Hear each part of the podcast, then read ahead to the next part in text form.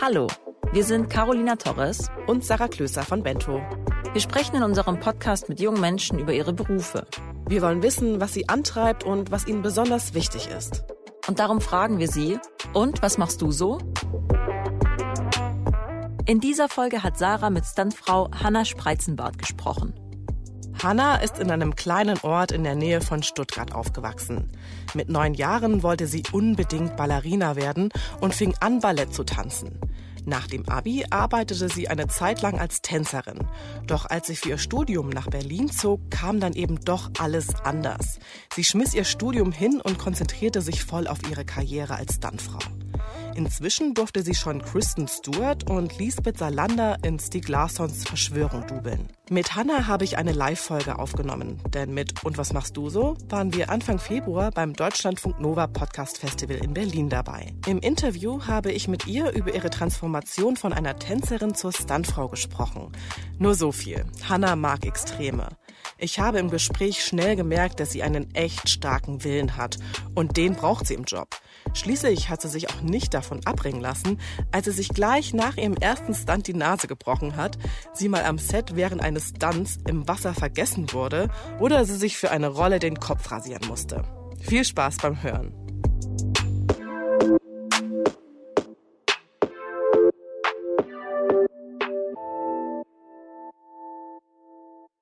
Diese Folge wird dir von der Commerzbank präsentiert. Du suchst eine zukunftsfähige Ausbildung? Bei der Commerzbank kannst du das Banking der Zukunft mitgestalten. Wie? Mit einer Ausbildung in der Anwendungsentwicklung, die up-to-date ist. Agile Workflows, neueste Tools und ein Team, das dich immer supportet. Übrigens, Vorkenntnisse in Programmierung brauchst du nicht. Und Frauen aufgepasst. Zeigt allen, dass es echte IT-Girls gibt. Challenge accepted? Dann bewirb dich auf bringiton.commerzbank.de. Hanna, schön, dass du da bist. Hallo. Äh, Hanna ist 30 Jahre alt und kommt aus Berlin. Äh, erzähl mal, was machst du so? Ja, ich bin eine Stuntfrau und ich dube Schauspieler für Film und Fernsehen. Und mal ganz ehrlich, wie viele Knochenbrüche hattest du schon? Hm, also meine Knochen sind relativ heile. Ich habe einmal wurde mir die Nase gebrochen äh, und ich habe zwei Knie-OPs gehabt eine Menge ausgerenkte Rückenwirbel, aber bis auf die Nase kein Knochenbruch. Okay, was ist da passiert? Naja, äh, ich habe äh, meinen ersten Job gehabt und äh, für Stunts ist Distanz und Abstand eine wichtige Sache. Und das habe ich unterschätzt. Und ähm, es war ein Kumpel von mir, großer Typ, und der hat voll ausgeholt. Ich bin reingelaufen und dann gab es Sterne, Krankenwagen und er hat mir voll einen reingehauen. Okay. Ja. Also wie häufig geht da mal was schief? Um, das ist eine Ausnahme gewesen. Das war eine Ausnahme und das war auch ein riesen Anfängerfehler. Also mein Anfängerfehler, das passiert ja einmal. Aber meine Nase ist jetzt hübscher als davor. äh, Gibt auch Vorteile. Anfängerfehler. Am Anfang passiert sehr viel und dann äh, lernt man irgendwann ja den richtigen Abstand, dass es wirklich wichtig ist, dass du nicht müde bist und wir machen jetzt nicht noch ein Take und das spielt sich dann relativ schnell ein. Okay. Ja. Ich muss ja sagen, so meine früheste Erinnerung äh, an den Beruf, sag ich mal, des Stuntmans oder der Stuntwoman ist ähm, in der Grundschule. Da haben wir einen Schulausflug gemacht in den Filmpa äh, Filmpark Babelsberg. Da gibt's so eine Stuntshow. Ja. Und die äh, springen da vor den Häusern, die Autos crashen ineinander, ähm, es gibt Kampfszenen und es gibt sogar auch eine men menschliche Fackel, also die zünden mhm. sich auch an. Ähm, was ist so dein Repertoire, beziehungsweise wofür wirst du gebucht? Ähm, also die Leute, die Show gibt's immer noch. Ja. Äh, und einige sind jetzt momentan auch Kollegen von mir.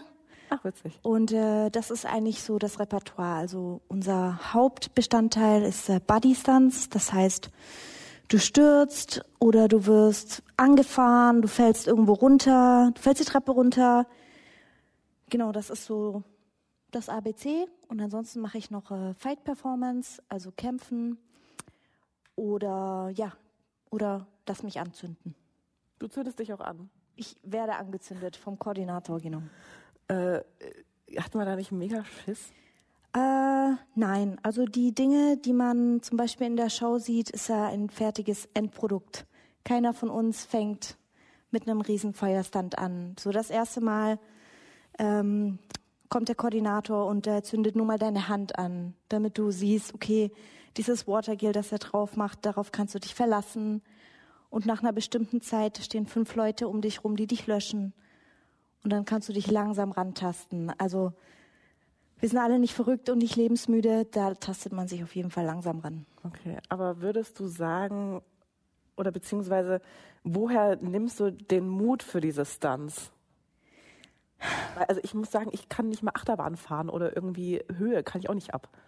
Ähm, das ist wirklich, also für uns ist das ja, es ist eigentlich unser Hobby gewesen. So, die meisten Stuntleute kommen entweder aus dem Kampfsport oder aus dem Motorsport oder aus Fallschirmspringen und sind da irgendwie reingerutscht und da ist äh, auf jeden Fall schon eine Leidenschaft da, bevor man anfängt.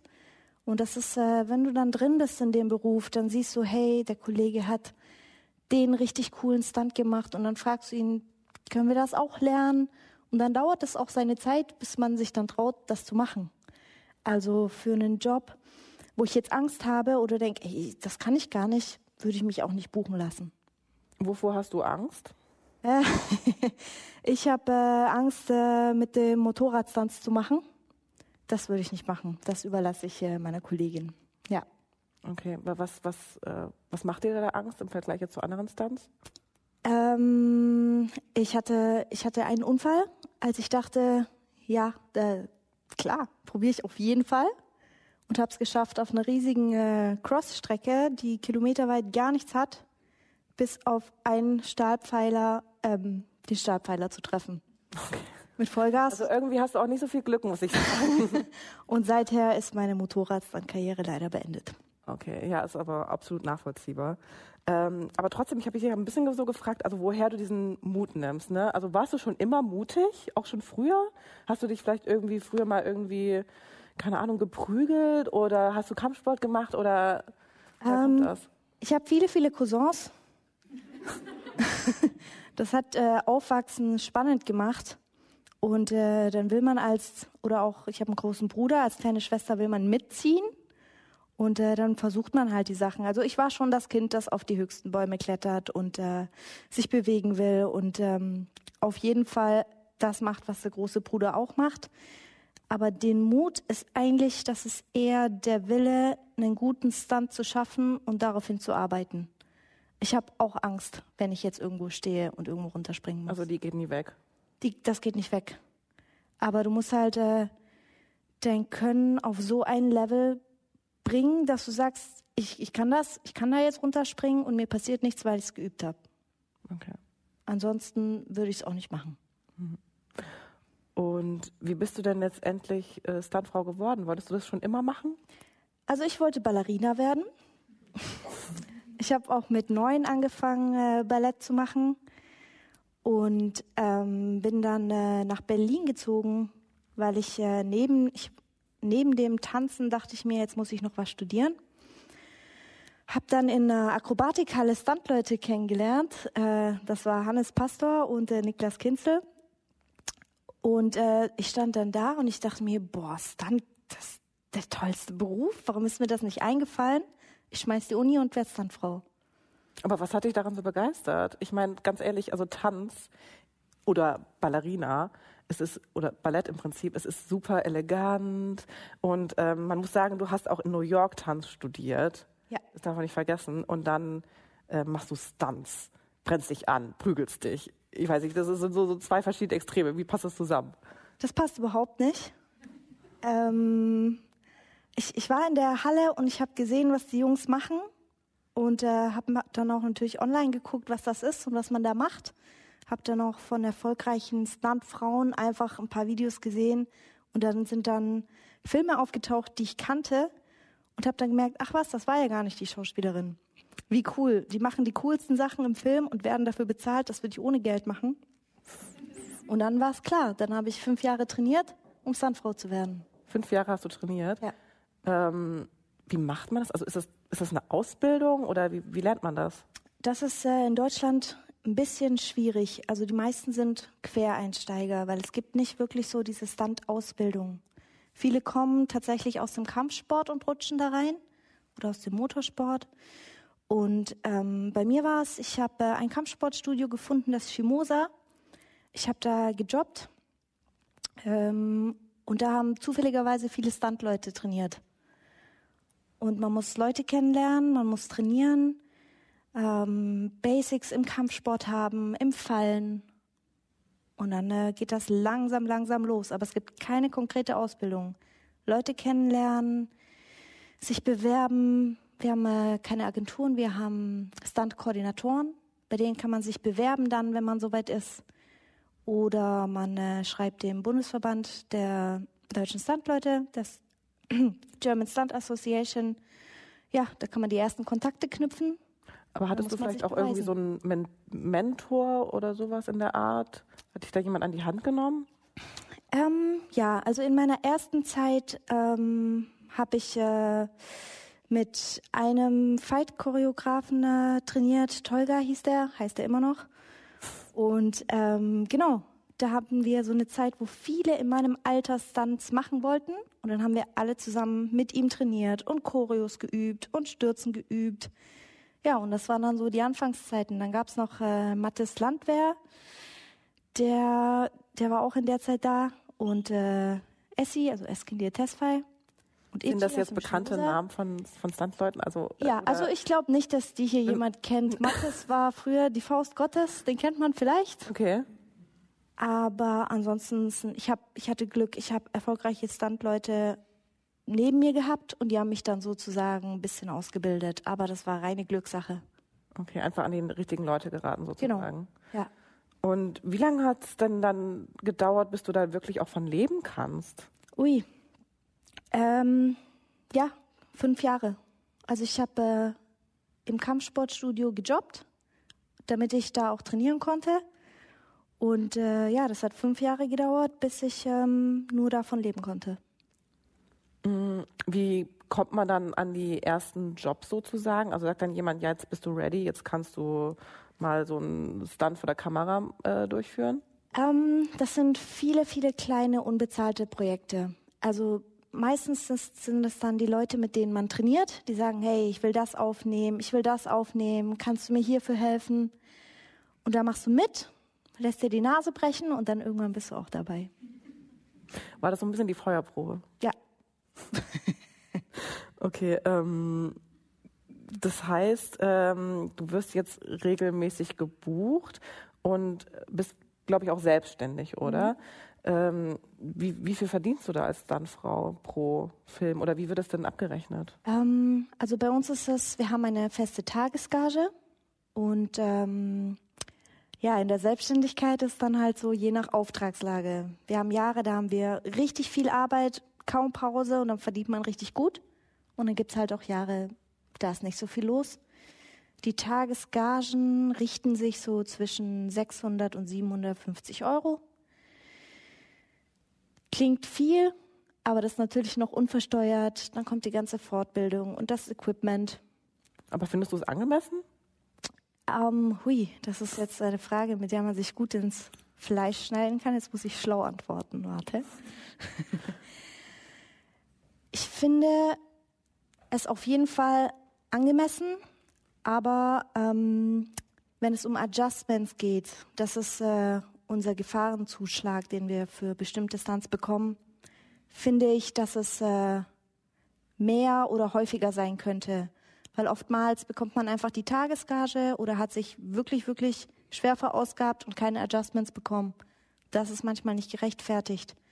Aber ansonsten ist es eigentlich ein guter Tageslohn. Und man muss auch dazu sagen, ähm, wenn man jetzt zum Beispiel, manchmal kommt man gar nicht dran, weil der Stand einfach äh, keine, gab keine Zeit mehr dafür, dann ist das auf jeden Fall gerechtfertigt. Aber wenn man wirklich, wirklich, wenn man wirklich eine große oder schwierige Nummer hat, dann ähm, kann man schon Gefahrenzuschlag auch bekommen, ja.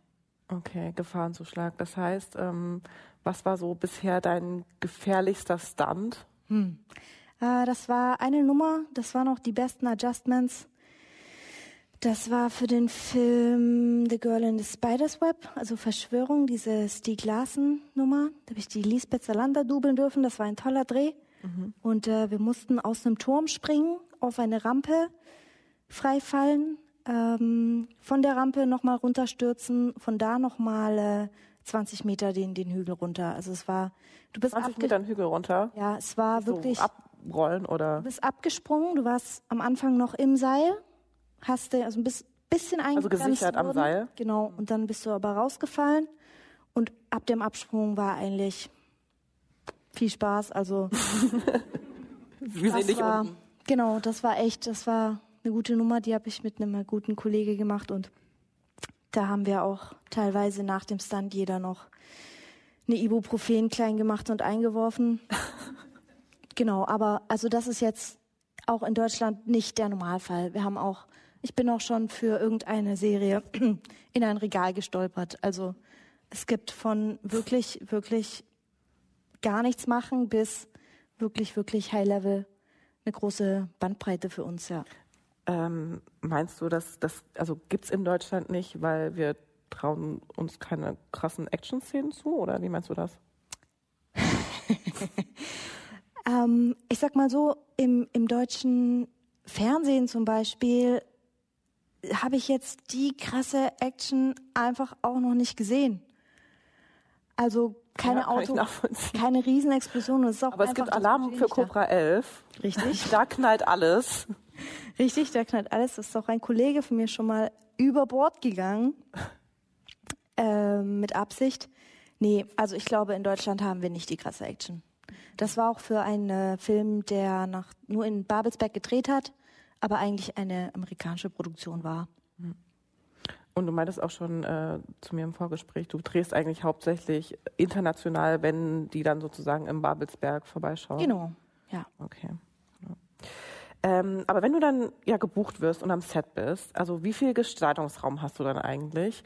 Ähm, sagt der Regisseur äh, oder die Regisseurin dann hier, ähm, Hanna, das und das musst du machen oder hast du da auch, ähm, kannst du dir auch selber was überlegen? Also, das ist auch von Projekt zu Projekt unterschiedlich. Wenn das jetzt äh, ein, ein großer Film ist, dann ist von vornherein klar, okay, die Schauspielerin XY hat die Szene, die macht das Stunt-Double, kommt der Koordinator zu dir und sagt äh, ein paar Wochen vorher, wir üben das jetzt. Und entweder der Koordinator hat die exakte Vorstellung und sagt bam, bam, bam, so, oder sagt, hey, gibt's was, was du machen möchtest?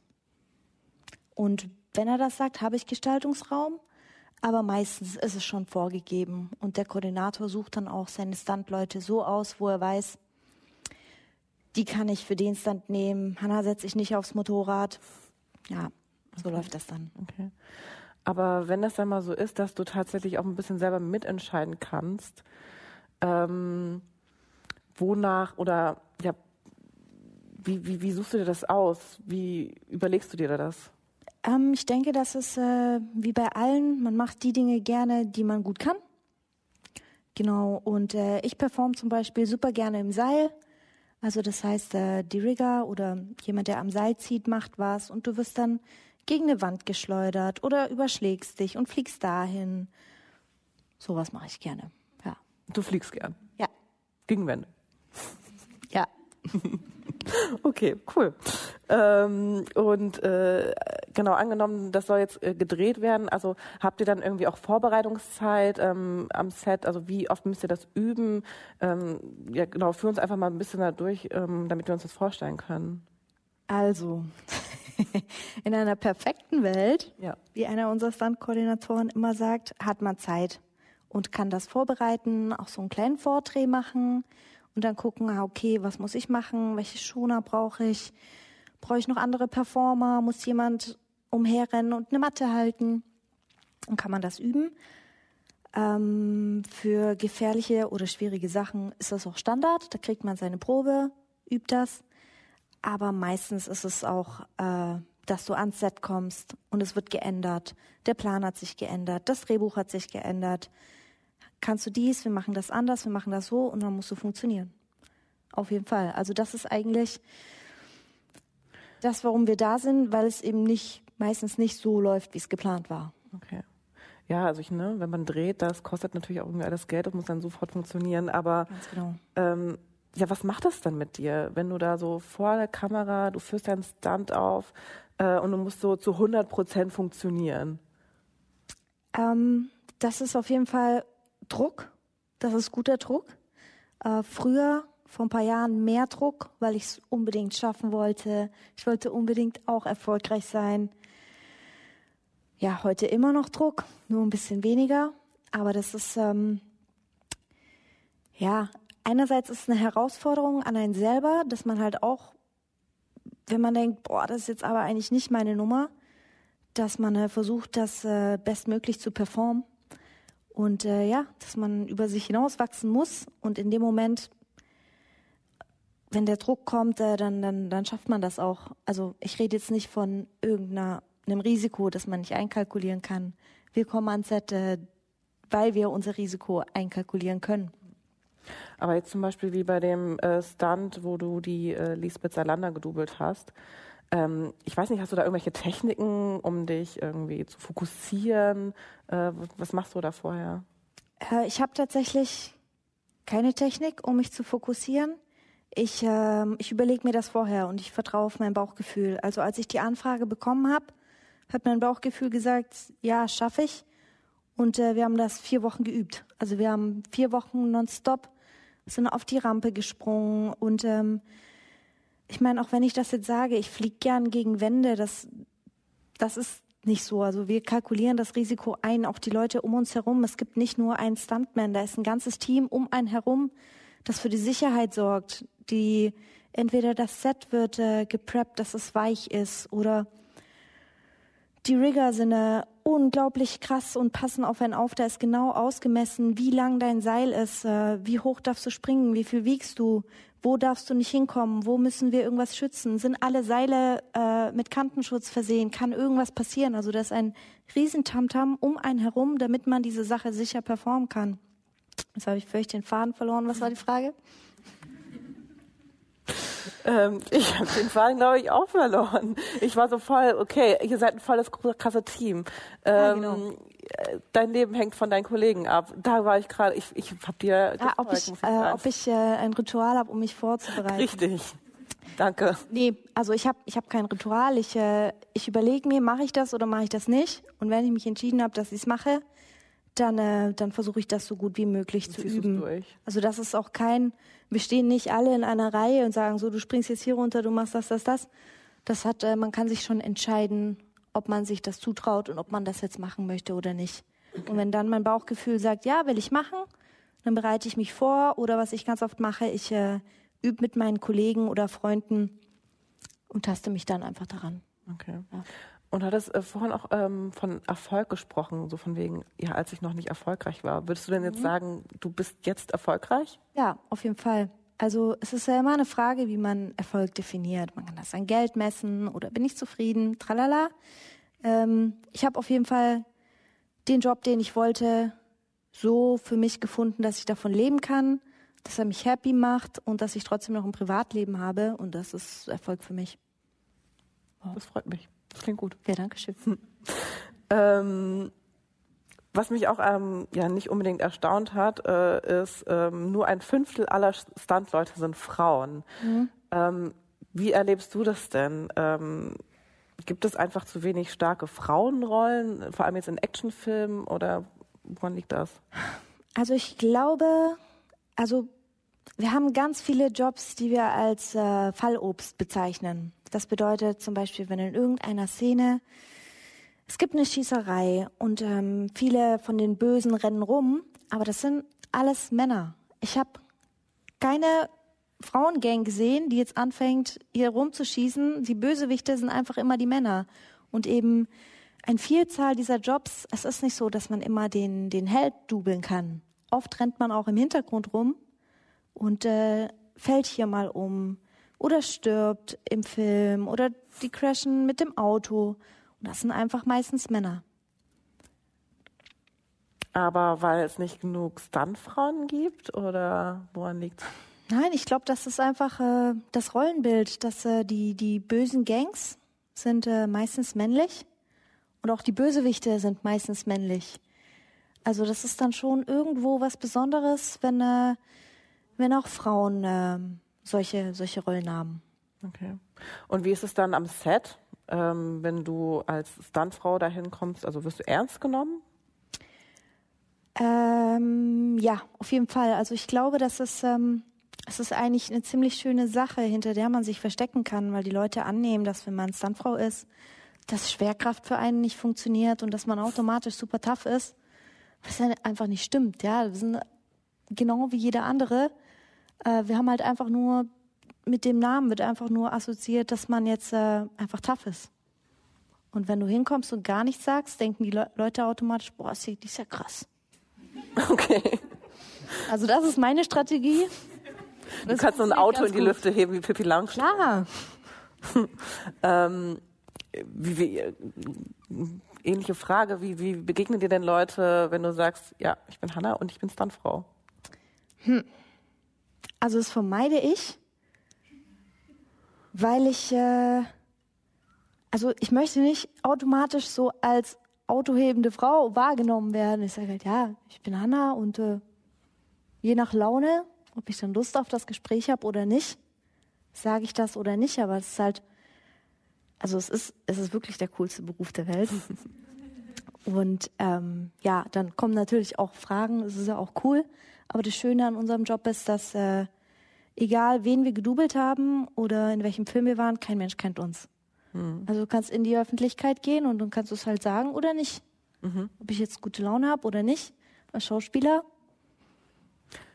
Ja, genau. Ähm, die bekanntesten Rollen, die du ja schon äh, bisher gedoubelt hast, ist einmal die Lisbeth Salander und mhm. du hast äh, zuletzt auch äh, Kristen Stewart in Drei Engel vor Charlie gedoubelt. Genau. Ähm, nun ist es ja so, genau, im Prinzip du übernimmst die gefährlichen Szenen für diese Schauspielerin, also zum Beispiel Kristen Stewart. Aber am Ende stehst du ja eigentlich im Schatten und Kristen Stewart ist eben auf dem Filmplakat. Und Kristen Stewart wird in der Öffentlichkeit gefeiert und am Ende bekommt sie vielleicht auch einen Oscar dafür. Jetzt vielleicht nicht unbedingt für Drei Engel von Charlie, aber ich glaube, du weißt, was ich meine. Ja.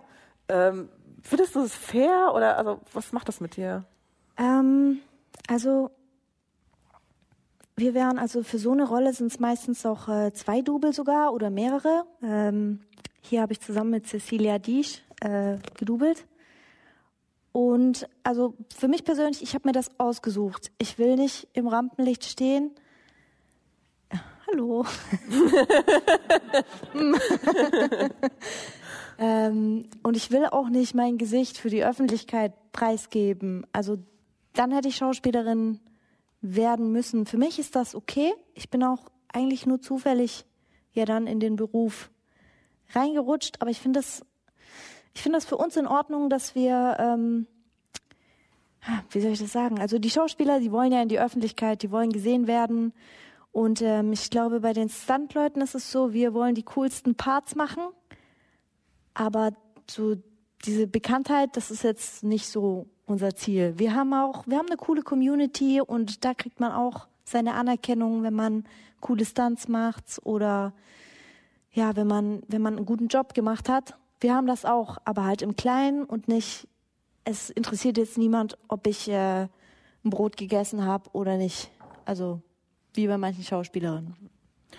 Wir können noch ein Privatleben haben. Aber heißt es äh, automatisch auch, dass die Anerkennung dann nicht so wichtig ist? Weil ich meine, Schauspieler werden ja mit Preisen überhäuft. Äh, doch, Anerkennung ist äh, auf jeden Fall wichtig. Und ähm, das ist, äh, glaube ich, ein schwieriges, ein schwieriges Thema. Ich kann da nur von mir sprechen, aber mir reicht das, äh, wenn ich das äh, von Familie, Freunden, Beziehungen bekomme und von der Stunt-Community.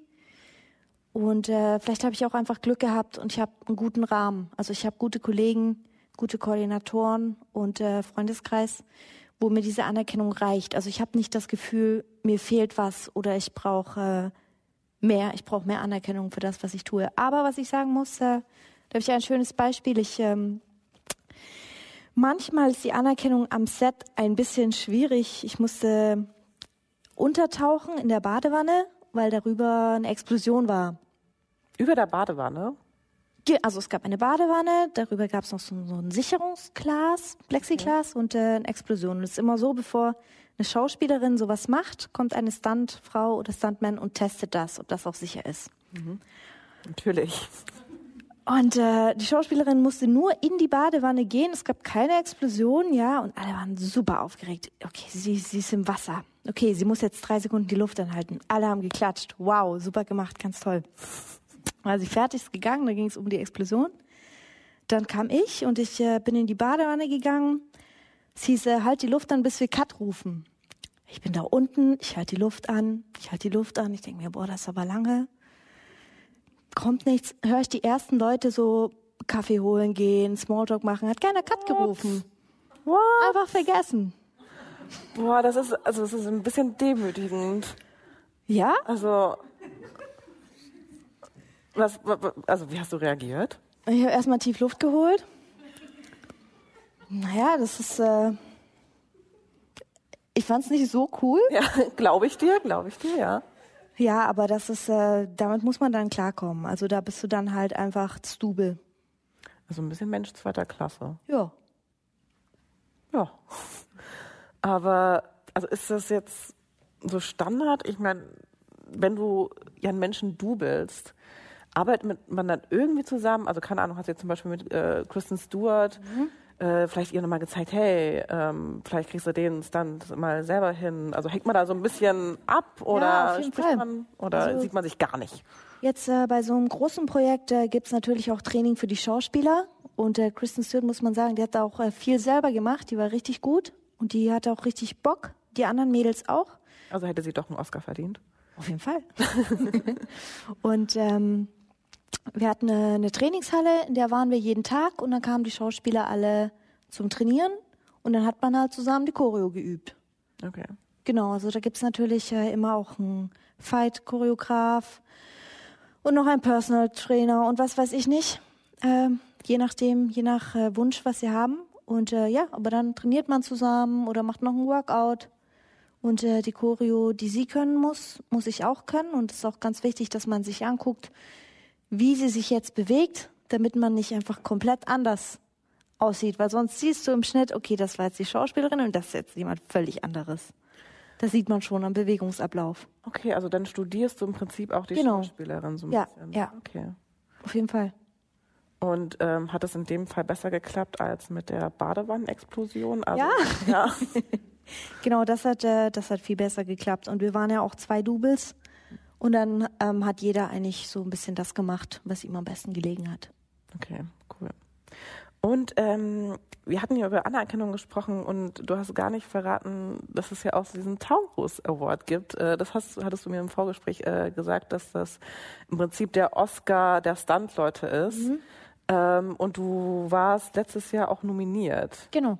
Ja, Ähm, wofür? genau für diese, für diese Nummer, wo wir aus dem Turm gesprungen sind. Ah, okay. Da gibt's verschiedene Kategorien. Ähm, tollster Autoüberschlag, beste Seilnummer und wir hatten eine Hardest Hit, also dollster Aufprall sozusagen. genau. Du fliegst gegen, äh, gern gegen Wände, richtig? Ja, und da sind, äh, bin ich mit Alrik Kremke zusammen, wir sind zusammengesprungen, waren wir nominiert und sind dann auch nach L.A. geflogen und waren da. Wir haben natürlich nicht gewonnen, aber das Dabei war trotzdem cool, nominiert Ja. zu sein, ja. Und ähm, findest du, dass zumindest dieser Taurus Award Anerkennung genug ist für, für Stuntleute oder würdest du dir noch mehr wünschen? Puh, noch so eine schwierige Frage. Also, ja, auf jeden Fall. Auf jeden Fall mehr. Also, es geht, ich finde, dass auch die Stunts einen Oscar verdient haben, weil sie ja, sie sind genau wie Kostüm und Haare und Make-up ein Teil vom Film. Und ähm, auch wenn das jetzt nicht der Schauspieler selber macht, machen das wirklich extrem gute Leute. Und ich meine, das, was wir hier in Deutschland machen, ist ja actionmäßig nicht zu vergleichen mit Amerika oder mit Thailand im Ausland. Das, ist, das sind Leute, die machen wirklich äh, ganz verrückte Sachen. Und das sag ich. Und äh, die haben auf jeden Fall auch einen Oscar verdient. Auf jeden, auf jeden Fall. Ja. Also könnte man ja im Prinzip so eine neue Kategorie ähm, Ja, genau Sollte man. Ähm, einführen. Ja. Ähm, in meiner Vorstellung müssen äh, Stuntleute eigentlich ständig gesund essen, ganz, ganz, ganz viel Sport machen. Also, ne, es ist ja im Prinzip wie beim Model, dein, dein Körper ist dein Kapital.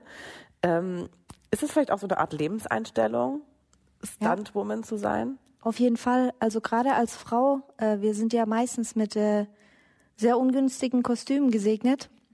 Mhm. Und ähm, ja, ich habe jetzt mir tatsächlich auch eine Personal Trainer genommen, weil ich war ein Jahr verletzt, konnte konnte nicht laufen und äh, also auch im Job passiert tatsächlich genau. oder? Und äh, der macht mich jetzt äh, wieder fit, um wieder arbeiten zu können. Also Körper ist Kapital, muss in Topform sein und ähm, naja, wenn. Aber du hattest jetzt ein Jahr Ausfall. Ja. Wie machst du das? Also hattest, musst du dir dann ein zweites Standbein suchen oder? Ähm, wir sind äh, schlauerweise gut versichert. Also ähm, es gibt eine, eine Unfallversicherung für Standleute, die auch Pflicht ist, um bei Projekten mitzumachen, die VBG. Und äh, wenn man sich dann verletzt, bekommt man sozusagen ein monatliches Gehalt.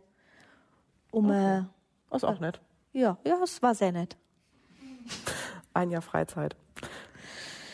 Ähm, genau.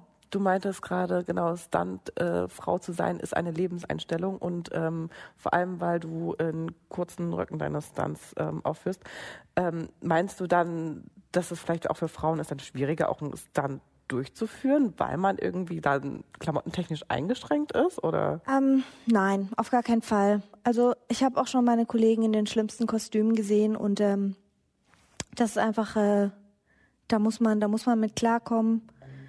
Äh, die Männer, da haben vielleicht sind die Schuhe zu klein oder die Jacke zu groß. Da gibt's überall ein Problem, aber da muss man dann einfach aus dem Schlimmsten das Beste machen und so professionell wie möglich springst du dann halt auch im Katzenkostüm irgendwo runter. Das ist dann wirklich egal. Muss man dann durchziehen. Aber zur Lebenseinstellung, ja, da man muss fit sein, so wie die Männer, auch die Frauen. Und äh, ja, gut performen können, auf jeden Fall. Und wie oft trainierst du da mit deinem Personal Trainer? Äh, mit, äh, mit Goran trainiere ich jetzt zweimal die Woche, wobei ich trainiere selber täglich. Okay. Wie lang? Es ist unterschiedlich. Ähm, so zwischen zwei bis sechs Stunden. Okay, das ist ordentlich. Ja. Ähm, und du hast mir auch verraten, dass dein Freund ja auch äh, Stuntman ist. Ja. Muss das so sein? Geht das nicht anders? Oder äh, also hält das ein anderer Mann nicht aus? Ähm? Uh, ähm, also in meinem Fall, glaube ich, muss das so sein. Meine vorherigen Beziehungen sind auf jeden Fall an dem Job zerbrochen. Aber da musst du auch, glaube ich, als Mann erstmal mit klarkommen, wenn deine Freundin jetzt mit rasiertem Kopf nach Hause kommt. Musstest du dir schon mal den Kopf rasieren? Ja, also halb. Ich hatte bis hier abrasiert und hier dann so ein paar Stoppelchen in schwarz. Warum? Weil Lisbeth Salander eine furchtbare Frisur hat. Oh ja, stimmt. stimmt. Und ihr Double auch. Oh, oh. Wie, wie ging es dir dabei, als du das machen musstest? Also musstest du lange überlegen? Oder? Nein, also ich, ich wollte den Job und das waren auch fünf Monate Arbeit. Ich habe äh, die Haare gespendet an eine, eine krebskranke Frau, die hat daraus eine Perücke bekommen. Und ähm, ich wurde dafür bezahlt, dass ich die Haare abschneide.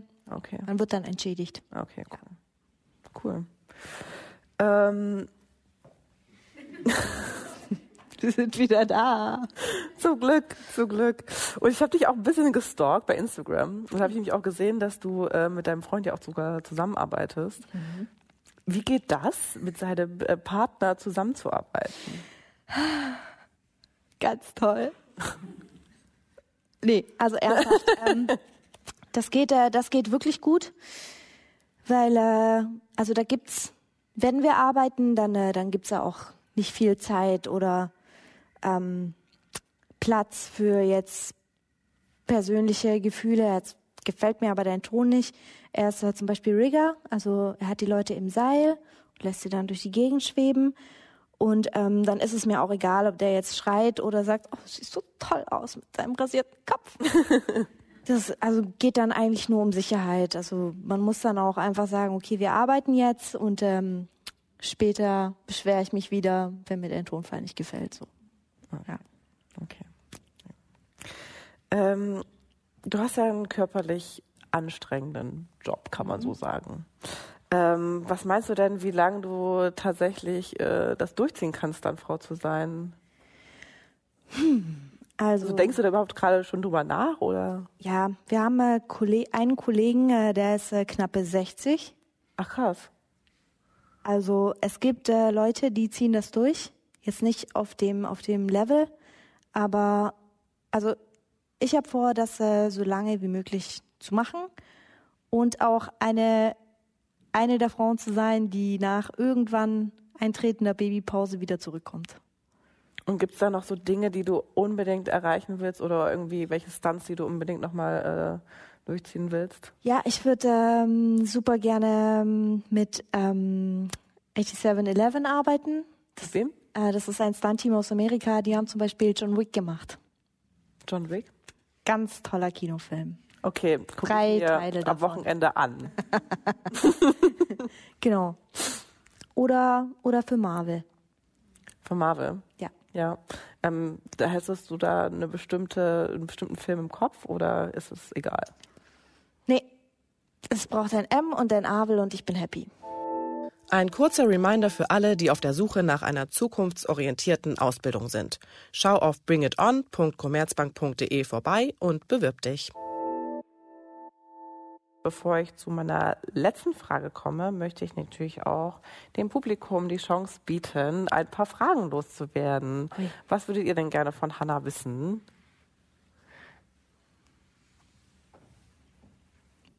Äh. Hi. Äh, danke für die.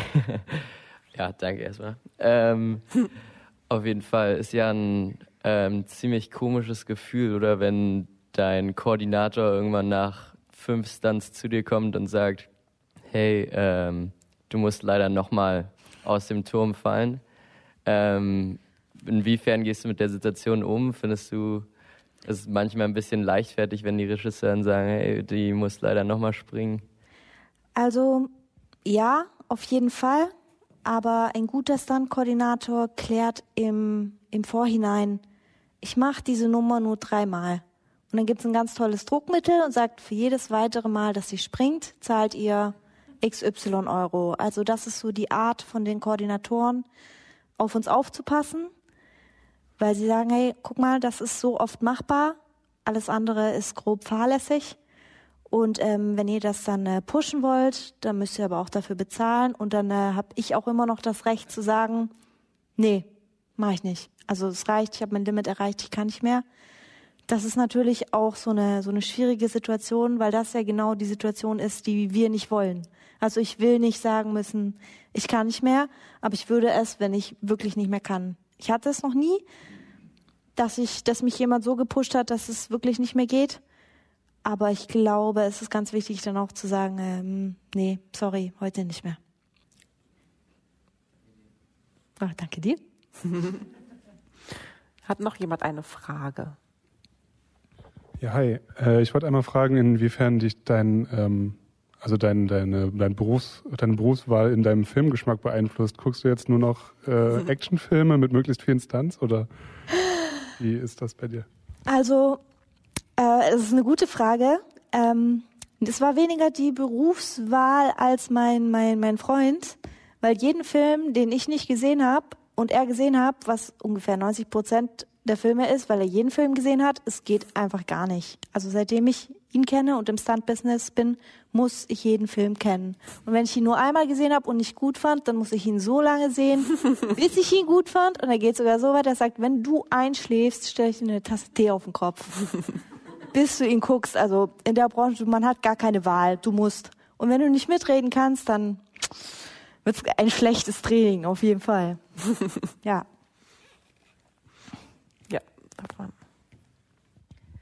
Ähm, mich interessiert, wie selbstkritisch du mit dir selber bist. Also ob du das quasi, wenn du einen Stunt fertig hast, sagen kannst, check, das war vielleicht nicht mein Bestes, aber es war jetzt so. Und äh, ob du selber dich auch anschaust, also selber dir deine Stunts anschaust. Also ich, ich bin ich bin sehr selbstkritisch. Ich bin äh, meistens äh, nicht zufrieden. Ich schneide zum Beispiel gerade ein neues Reel und ich denke mir so, das kannst du nicht posten. Was ist das denn? Also auf jeden Fall sehr selbstkritisch. Es ist selten, dass ich sage, okay, damit bin ich jetzt äh, zu 100 Prozent zufrieden. Aber ich glaube, das, das geht ganz vielen so. Es ist so, man hat so einen hohen Anspruch an sich selber und die Konkurrenz ist auch so groß und der Druck, dass man da, ja, man, man will schon gut sein. Aber ich bin meistens, meistens bin ich nicht zufrieden. Wie findest du denn Ausgleich zu dem, was du machst? Machst du dann irgendwie Yoga oder irgendwas ganz anderes, um da abzuschalten? Ähm, mein Ausgleich, ähm, ich gehe ich geh viel klettern. Mit äh, ich ich gehe zum Beispiel klettern mit meinem Freund oder gehe ganz langweilig einfach in die Sauna, essen. Ich liebe Essen. Ja, ich versuche einfach äh, so viel Entspanntes wie möglich zu machen oder am allerbesten äh, gehe ich einfach zur Familie, weil da also meine Eltern die wissen, glaube ich, nicht mal, was ich mache. Und wenn ich ihnen dann einen Film schicke, oh, das ist zu gefährlich, das kann man nicht gucken.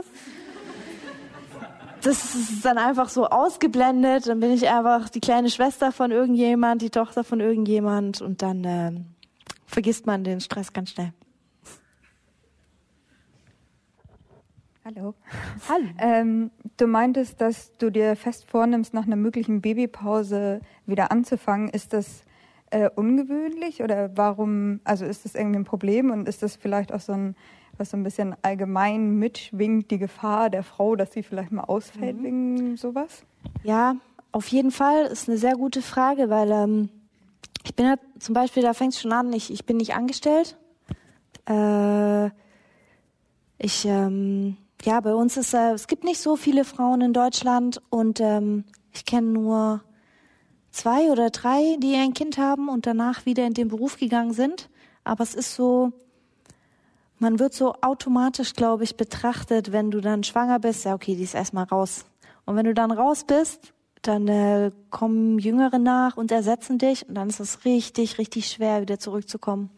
Aber ich hab's vor. ja, mal gucken.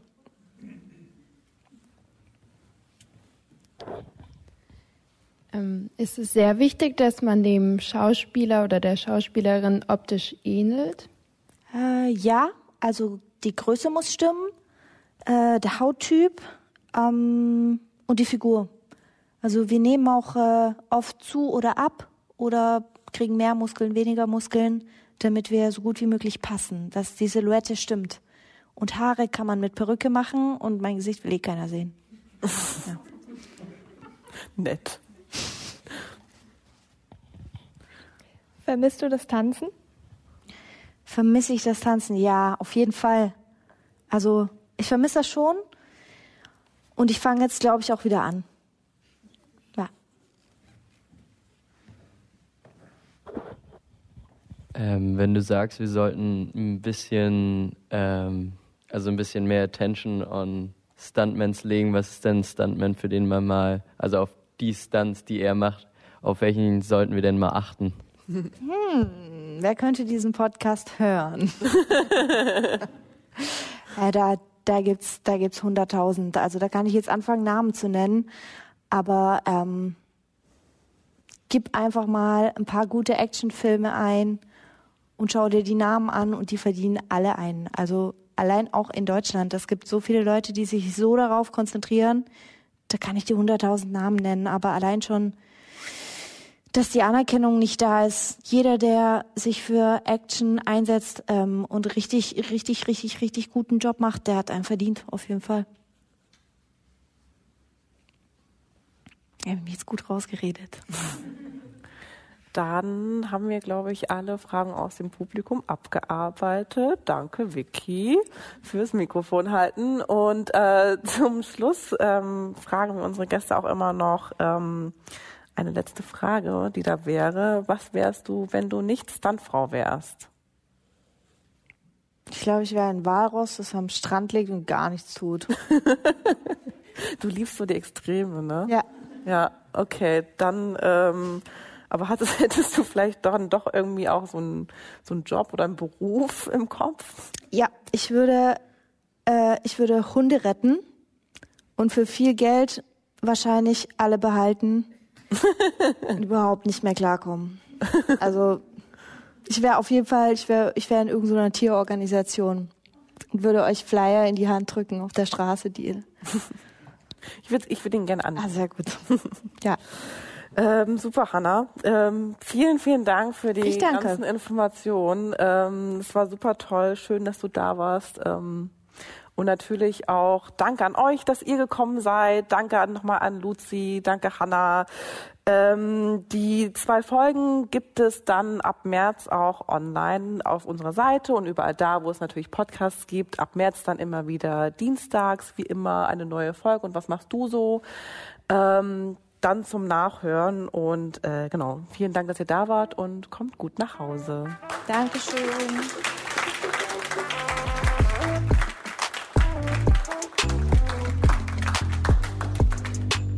Das war es dann, Frau Hanna Spreizenbart bei Und was machst du so? Nächste Woche gibt es wieder eine Live-Folge, denn wir waren auch beim Podcast-Festival in Hamburg dabei. Caro hat sich dort mit Tatortreinigerin Franka unterhalten. Sie hat ihr erzählt, was sie von der Serienfigur Schotti hält, wie wenig ihr Beruf professionalisiert ist und dass theoretisch jeder, auch ein Mörder, bei ihr anrufen könnte, um einen Tatort reinigen zu lassen. Dabei war sich Franka nicht mal sicher, ob das nicht sogar schon mal passiert sein könnte. Das war der Bento Podcast und was machst du so? Wenn dir die Folge gefallen hat, dann hinterlass uns doch bei iTunes eine Bewertung. Wenn du selbst Lust hast, mit uns über deinen Beruf zu sprechen oder uns Feedback geben möchtest, schick uns eine Mail an und was machst du so at bento.de. Oder schreib an unseren Bento-Account auf Instagram oder auf Facebook. Wir bedanken uns bei allen, die uns bei dieser Folge unterstützt haben. Vor allem bei Thorsten Reitzek, Johannes Kückens, Tim Verhardt, Inken Dvorak und Sebastian Maas. Unsere Musik kommt von Ole Bostelmann. Bis bald!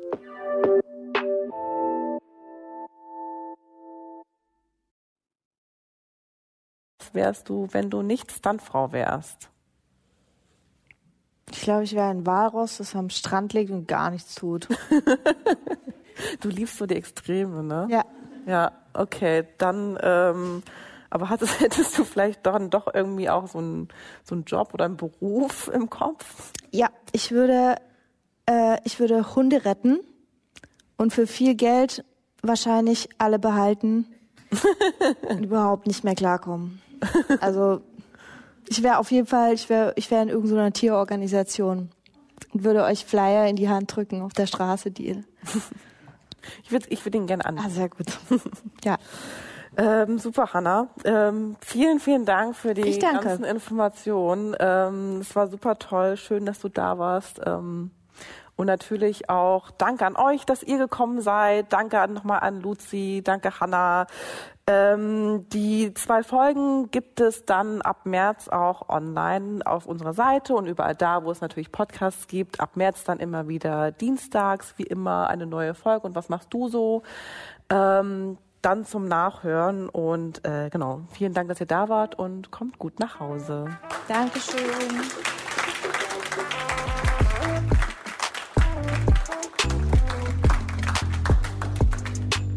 Das war es dann, Frau Hanna Spreizenbart bei Und was machst du so? Nächste Woche gibt es wieder eine Live-Folge, denn wir waren auch beim Podcast-Festival in Hamburg dabei. Caro hat sich dort mit Tatortreinigerin Franka unterhalten. Sie hat ihr erzählt, was sie von der Serienfigur Schotti hält, wie wenig ihr Beruf professionalisiert ist und dass theoretisch jeder, auch ein Mörder, bei ihr anrufen könnte, um einen Tatort reinigen zu lassen. Dabei war sich Franka nicht mal sicher, ob das nicht sogar schon mal passiert sein könnte. Das war der Bento Podcast und was machst du so? Wenn dir die Folge gefallen hat, dann hinterlass uns doch bei iTunes eine Bewertung. Wenn du selbst Lust hast, mit uns über deinen Beruf zu sprechen oder uns Feedback geben möchtest, schick uns eine Mail an und was machst du so at bento.de. Oder schreib an unseren Bento-Account auf Instagram oder auf Facebook. Wir bedanken uns bei allen, die uns bei dieser Folge unterstützt haben. Vor allem bei Thorsten Reitzek, Johannes Kückens, Tim Verhardt, Inken Dvorak und Sebastian Maas. Unsere Musik kommt von Ole Bostelmann. Bis bald!